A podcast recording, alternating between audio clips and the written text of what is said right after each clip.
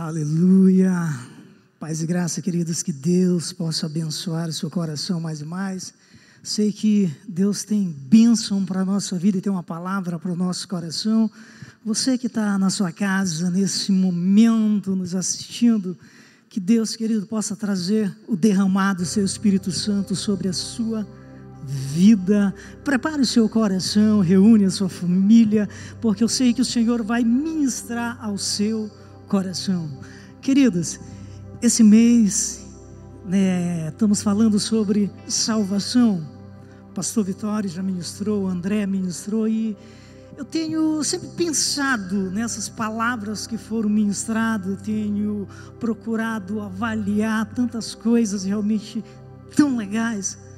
E quando o André falou sobre a certeza realmente de salvação, isso é algo que mexe conosco.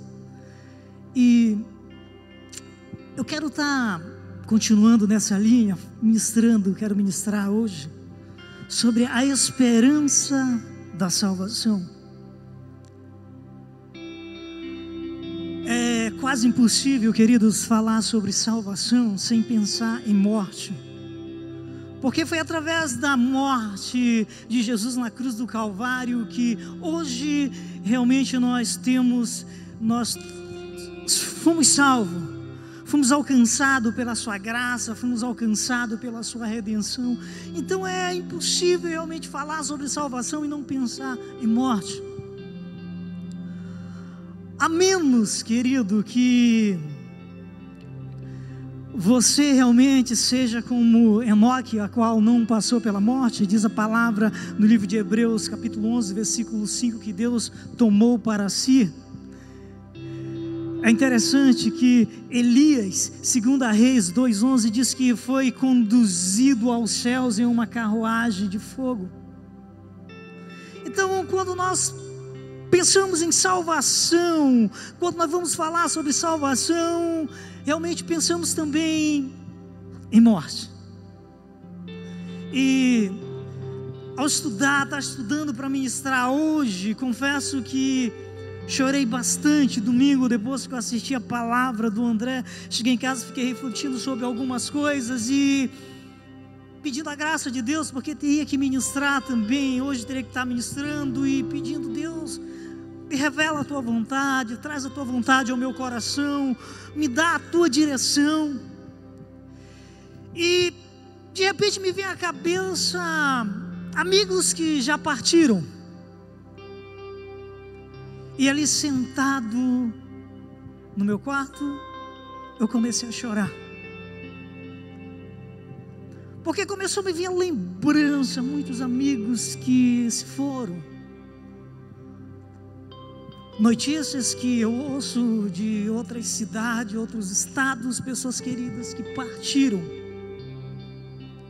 Ainda que Sinop tem amigos que nos dão saudade eu estava brincando que quando eu olho na palavra que a Bíblia diz que no céu nós vamos estar diante do Senhor e Ele tem um banquete preparado para que nós venhamos desfrutar desse banquete lá a cada instante. Eu me lembrei de um amigo que era especialista em fazer galinhada com bacon. E eu estava ali na cama chorando, mas não é pecado isso, me veio esse pensamento. Imagino eu chegando no céu, se Deus permite que esse homem, Senhor, arruma bacon, eu vou fazer uma galinhada para receber esse negão aqui. Vou fazer essa galinhada com bacon. Tem uma amiga que está no céu que eu fico pensando que a primeira palavra, entendendo o que ela falava aqui na terra, ia dizer: Putidanga, negão chegou aqui. Eu comecei a chorar, porque é impossível, querido, falar sobre salvação sem pensar em morte.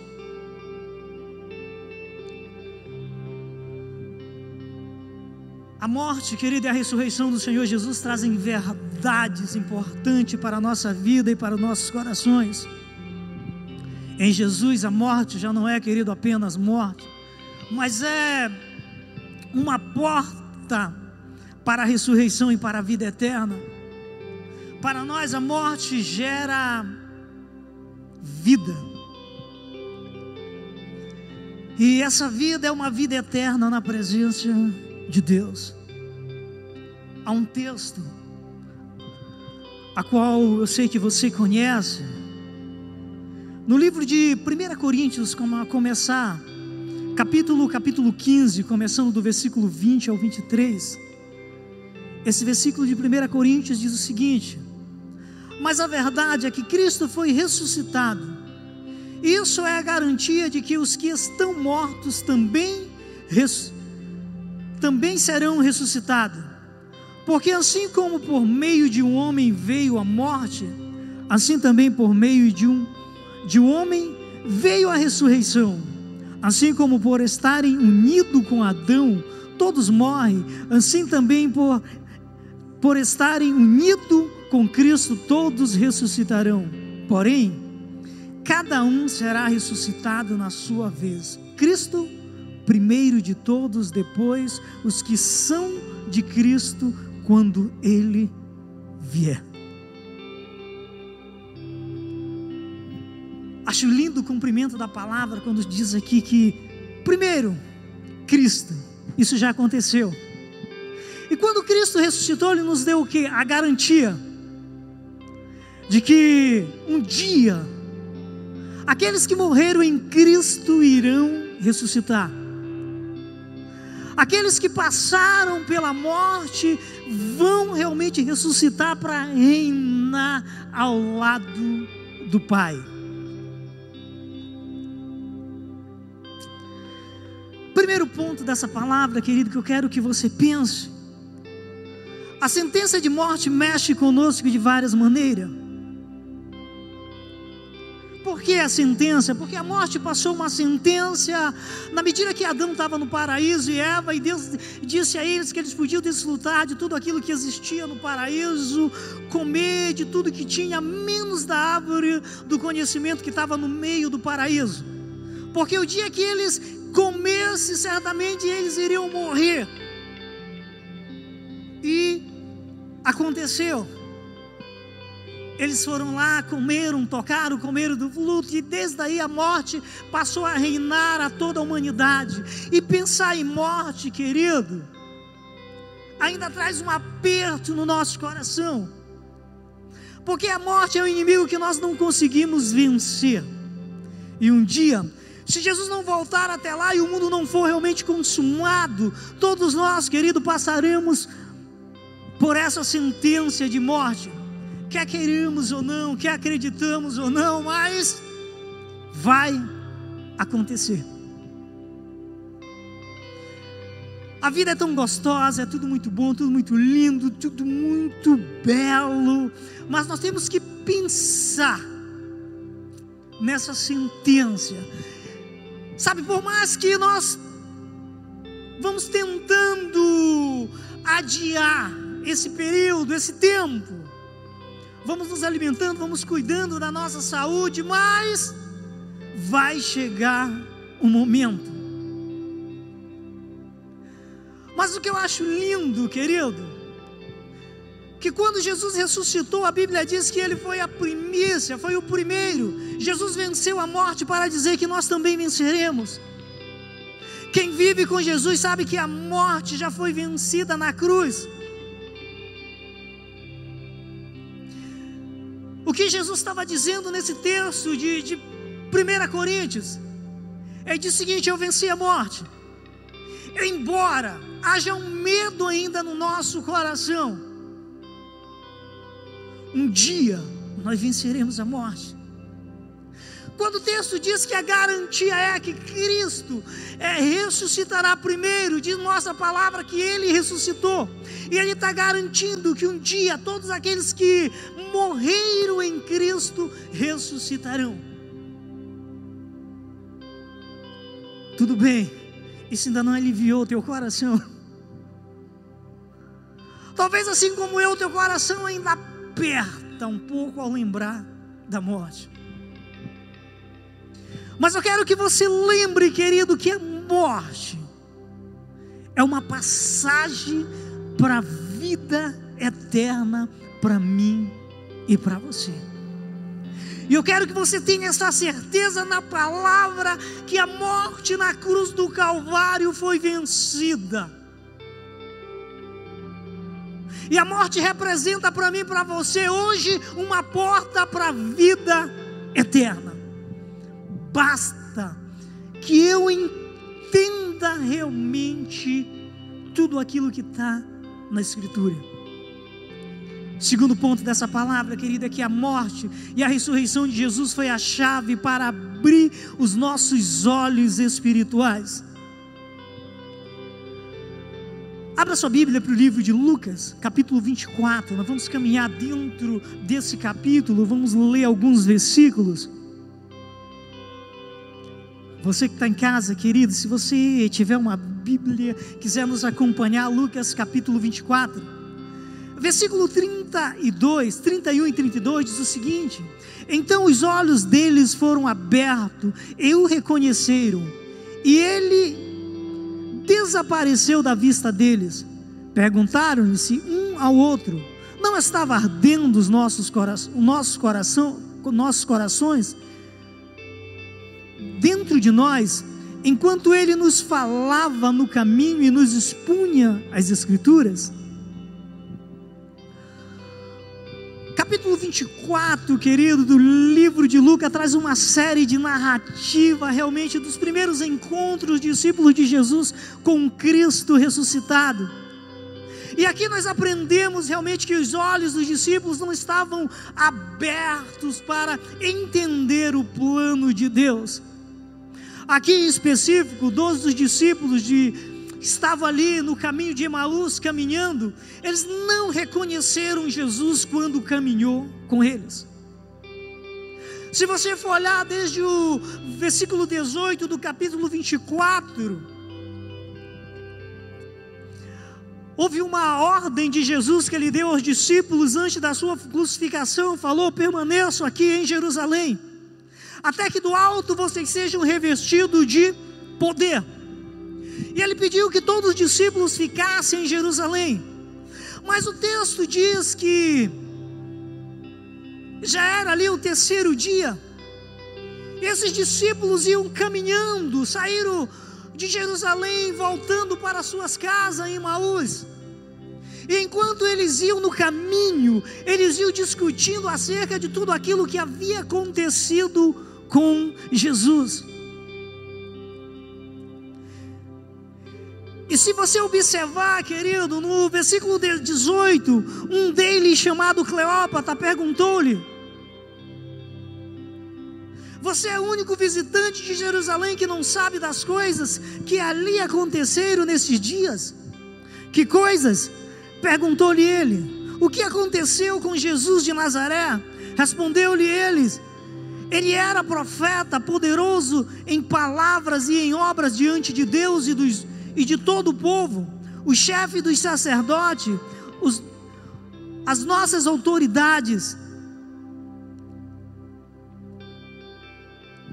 os entregaram para ser condenado à morte e crucificaram, e nós esperávamos que era ele que ia trazer a redenção a Israel, e hoje é o terceiro dia desde que tudo isso aconteceu.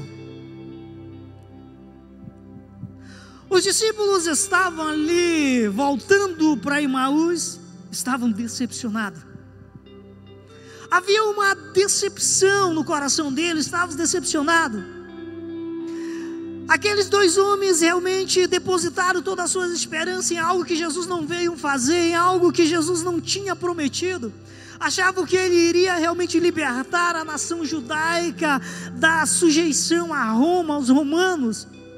Jesus tinha algo bem maior, bem algo mais profundo, bem melhor para eles, o perdão dos pecados, a vida eterna, mas eles esperavam com que os seus olhos estavam voltados para algo passageiro, algo efêmero, algo que Jesus não veio fazer.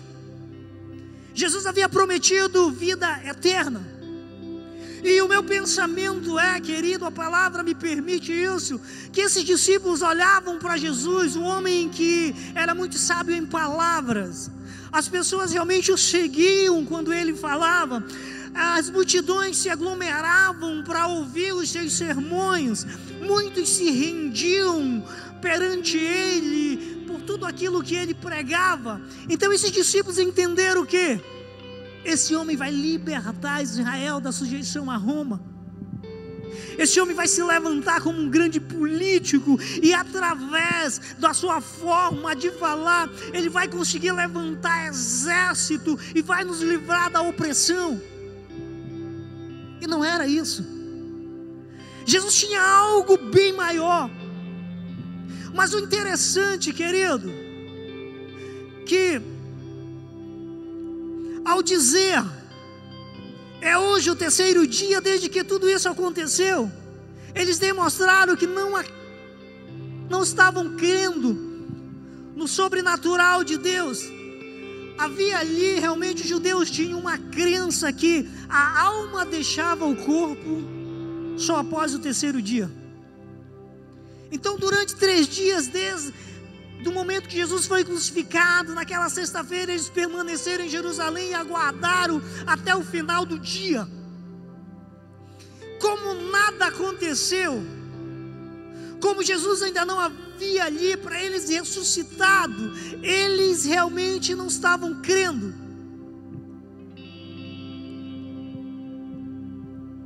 O que eles estavam dizendo, se algo não aconteceu até aqui, nada mais vai acontecer. Realmente, tudo isso deixou eles frustrados, decepcionados. E grava isso no teu coração, querido. Todas as vezes que o nosso coração não compreende o propósito de Deus para a nossa vida, a gente entra em confusão, a nossa alma se turba. Eles não estavam entendendo o propósito, o plano de Deus, plano a qual o próprio Jesus havia explicado a eles. Há pessoas entrando em confusão, com a alma perturbada, porque não entendem o plano de Deus para a sua vida. Essa mesma atitude dos discípulos de estarem confusos, desesperançosos, por muitas vezes, querido, acontece nos nossos dias. Muitas pessoas buscam a Deus pelo que, não por aquilo que Ele é, mas por aquilo que Ele pode realmente é, nos oferecer. Muitos procuram, querido, a resolução de seus problemas, querem realmente restaurar seu casamento, querem realmente cura para suas doenças físicas, querem cura da sua alma, querem uma casa, querem um carro, querem resolver os seus problemas financeiros, querem tudo, querem a bênção de Deus e além do mais, querem tudo do seu próprio jeito. Como se não bastasse, querido, as pessoas querem tudo de Deus, mas elas não conseguem crer no sobrenatural de Deus. Aqueles dois discípulos estavam desesperançosos, porque eles estavam crendo em um plano, acreditando em um plano político que começava a partir de Jesus para libertar aquela nação mas não estavam crendo em tudo aquilo que o próprio Jesus havia falado nas suas escrituras. Eles não tinham discernimento. Em algumas versões, Jesus chama de nessos, que significa tolos ou sem discernimento apesar deles conhecerem as profecias bíblicas a respeito de Jesus, não conseguiram entender que a cruz era o caminho para a glória de Jesus. A maior história da humanidade estava se desenrolando debaixo realmente do nariz deles, mas eles não estavam discernindo, não estavam entendendo nada.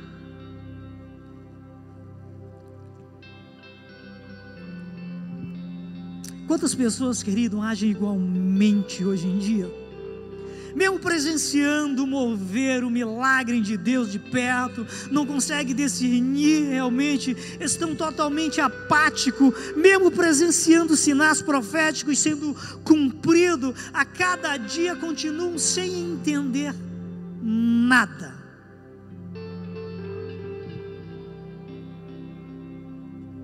Muitas vezes nós agimos dessa forma, querido.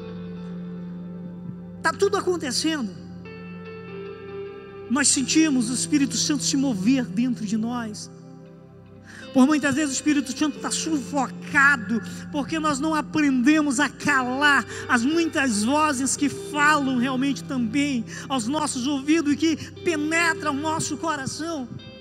Vivemos um tempo, querido, onde se você liga a sua TV ou se você procura qualquer outro é, é, veículo de comunicação, está falando sobre desgraças, coisas que os nossos avós não aprenderam, levariam anos e anos para aprender, elas chegam realmente em minuto aos nossos, diante dos nossos olhos e dos nossos ouvidos.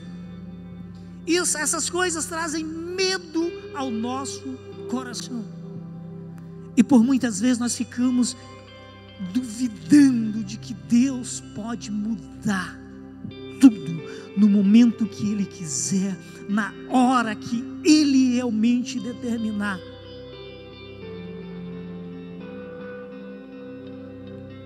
Os discípulos, queridos, não entenderam.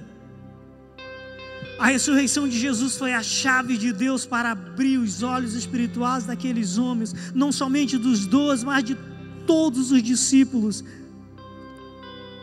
Pois o Espírito Santo faz arder, querido, o nosso coração à medida que ele caminha conosco. Você se pergunta, pastor, como é que Deus abre os nossos olhos espirituais? Entenda o seguinte, querido. Entenda que você não está sozinho. Você não está aqui na terra sozinho.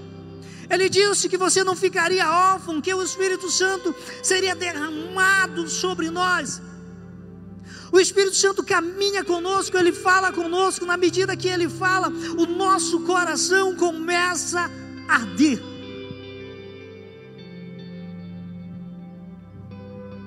Você sente Deus falar ao teu coração, o teu coração arde o Espírito Santo fala contigo, você não está sozinho em meio tudo que você está atravessando. Está difícil, pastor, está complicado. O Espírito Santo sabe, querido, o que tem acontecido na tua vida, o que acontece com você, sabe aquilo que te deixa ferido, sabe aquilo que te deixa triste. Agora você precisa entender que Ele está com você, e se Ele está te permitindo passar, viver esse momento, é porque Ele tem um projeto para a tua vida.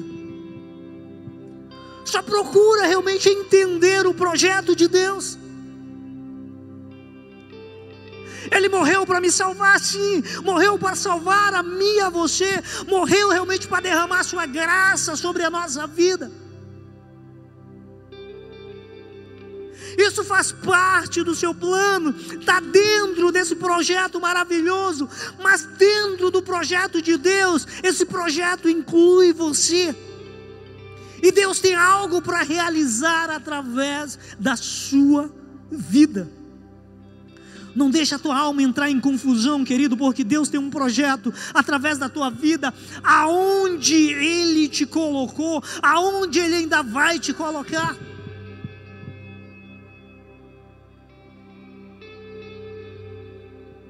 É muito claro na palavra, querido, que você precisa ter essa esperança que Ele vai voltar.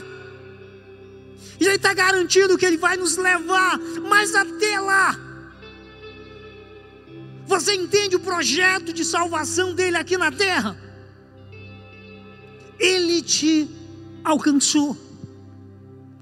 Não deixa a tua alma entrar em confusão. Número 3.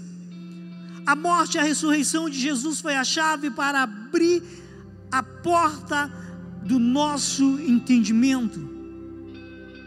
Vai comigo para o versículo 45 do livro de Lucas. Então lhe abriu o entendimento para que pudessem compreender as Escrituras. Ele disse: Está escrito que o Cristo haveria de sofrer e ressuscitar dos mortos no terceiro dia, e que em seu nome seria pregado arrependimento para perdão dos pecados a todas as nações, começando por Jerusalém. Vocês são testemunha destas coisas. Aí está Jesus ainda no caminho, explicando para aqueles discípulos que estavam sem esperança. Mas Jesus disse que essas coisas haveriam de acontecer, isso foi dito a vocês. Que aí ao terceiro dia ele iria ressuscitar. Ele disse que o evangelho teria que ser pregado ao começar de Jerusalém, e o que ele estava dizendo no final do texto, eu acho lindo quando ele diz: vocês são testemunha dessas coisas, vocês testemunharam todos os milagres que ele operou, vocês testemunharam tudo que aconteceu na vida dele, ele falou para vocês tudo que iria acontecer, e vocês agora são testemunha, vocês precisam pregar a palavra.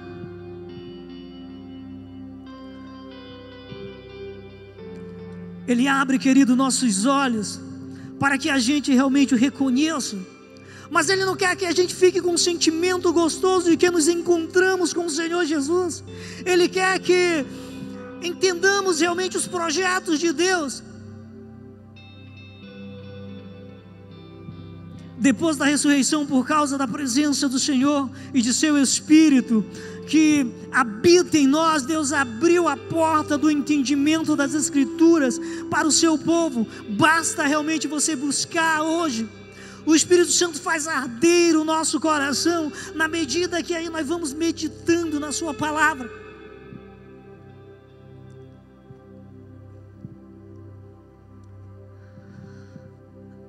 Você entregou sua vida a Jesus? Deus trouxe paz ao teu coração, trouxe um sentimento tão lindo, que esse sentimento de que eu tenho certeza da minha salvação. Hoje eu sou salvo pela graça do Senhor Jesus através do seu sangue, da sua morte na cruz. Eu entreguei minha vida a Ele, eu me arrependi dos meus pecados. Eu tenho vida eterna, essa paz, essa certeza reina no nosso coração. Mas Ele não quer que nós ficamos só com esse sentimento gostoso dentro de nós. Ele quer que nós sejamos testemunha dele, Ele quer que nós entendamos, realmente venhamos entender o seu plano maravilhoso para a nossa vida. Que plano é esse, pastor? Fale da palavra para o teu próximo independente de o que está acontecendo na tua vida, querido, você não perdeu a tua salvação, independente dos teus problemas, o Senhor continua abençoando a tua vida, Ele abriu o nosso entendimento para isso. Os discípulos ali reconheceram realmente Jesus. Diz o texto que ao chegar no final daquela caminhada, quando chegaram em Maús, como um gesto de cortesia, aqueles dois discípulos chegaram sem reconhecer Jesus, falaram para ele: Senhor, entra conosco, ceia conosco, já se faz tarde. E ao entrar como gesto de cortesia, eles falaram para Jesus: Senhor, dê graça pelo pão que nós temos. Jesus faz algo interessante: que Jesus pegou aquele pão e ele com as mesmas expressões que ele usou no deserto para multiplicar os pães e os peixes. Ele fez a mesma oração, a mesma oração que ele fez na última ceia ao repartir o pão, o mesmo gesto. E diz a palavra que ali Jesus abriu o entendimento e eles reconheceram Jesus. E um deles falou o seguinte: não ardia o nosso coração quando ele nos falava no caminho. E logo Jesus desaparece. Aqueles discípulos voltaram 11 quilômetros correndo para Jerusalém. Fica de pé, querido, eu quero concluir sua mensagem.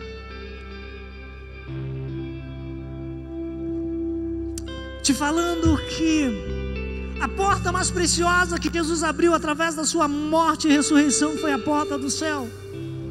Pois só através, querido, do que ele fez por nós, na cruz e consumou na sua ressurreição, nós podemos entrar no céu de Deus. Versículo 51 ainda de Lucas, capítulo 24, diz que estando ainda a abençoá-los, ele deixou, ele os deixou e foi levado aos céus. Imagina a cena comigo. Jesus sendo levado ao céu, abençoando os discípulos. Aí, há um texto no livro de João, capítulo 14, a começar do versículo 1 ao versículo 6, bem conhecido, que diz o seguinte: Não se turbe o vosso, o vosso coração, crede em Deus, crede também em mim. Na casa de meu pai há muitas moradas, se não fosse assim, eu vou teria dito: Vou preparar-vos lugar, e quando eu for e vos preparar lugar, virei outra vez e vos levarei para mim mesmo, para que onde eu estiver, estejai-vos também. Mesmo vós, mesmo vós sabeis para onde vou e conheceis o caminho, disse-lhe Tomé: Senhor, nós não sabemos para onde vai. E como podemos saber o caminho? Disse-lhe Jesus: Eu sou o caminho, a verdade e a vida, ninguém vem ao Pai a não ser por mim. Há uma promessa aqui nesse texto, querido, que ele disse: Eu vou preparar lugar e virei outra vez para vir buscar vocês para estarem comigo. A minha pergunta nesse momento, querido, quem vem buscar você após a sua morte? Quem vem buscar você? Há uma promessa de Jesus que ele vem nos buscar. E nessa promessa ele disse: Eu sou o caminho, eu sou a verdade, eu sou a vida, ninguém vem ao Pai a não ser por mim. Se você deseja que Jesus seja aquele que venha lhe buscar após a sua morte, ou se ele voltar a qualquer momento, você precisa colocar sua vida diante dele e entregar a ele. Você precisa que a paz desse Deus entre no seu coração e reine na sua vida e tire de você o medo da morte. O que eu quero dizer, querido, quando você olhar à sua volta, ver que o tempo está passando, a cada dia nós vamos envelhecendo, vamos nos aproximando do dia da nossa morte. Se até lá Jesus não voltar, isso também vai remeter uma alegria no teu coração, dizendo a cada dia que passa, mais próximo eu estou de me encontrar com meu Senhor. Tudo vai passar aqui na terra e o Senhor vem me buscar e no céu Ele vai me receber. Há essa certeza no teu coração? Se não há, querido, pensa um pouco no dia da tua morte. Estamos vivendo os dias, parece que muitos acham que Deus até os abandonou pelo caos que está acontecendo no mundo, o cumprimento da palavra, fome, peste praga acontecendo. Mas Ele não te abandonou, querida, Ele deixou o Espírito Santo. O Espírito Santo está no teu coração e Ele está para te auxiliar a cada dia. Ele está para falar ao teu coração, para fazer teu coração queimar. Ele fala contigo. Fecha os teus olhos por um instante. Guardo sem entender o propósito de Deus para a tua vida. Claro que um dos propósitos foi te salvar. Hoje o teu coração está ardendo, porque a palavra chegou ao teu coração, entrou no teu lar, chegou na tua casa. O Espírito Santo está fazendo o teu coração arder e ele fala contigo, dizendo: Filho, eu tenho um propósito na tua vida. Eu quero te salvar para que você seja canal de bênção na vida de muitas pessoas. Te rende a voz do Espírito Santo hoje. Entrega o teu coração a Ele, porque essa é uma porta, querido. O coração do homem é uma porta que só Ele pode abrir. Jesus toca Jesus faz arder o nosso coração, mas só você pode abrir a porta do teu coração.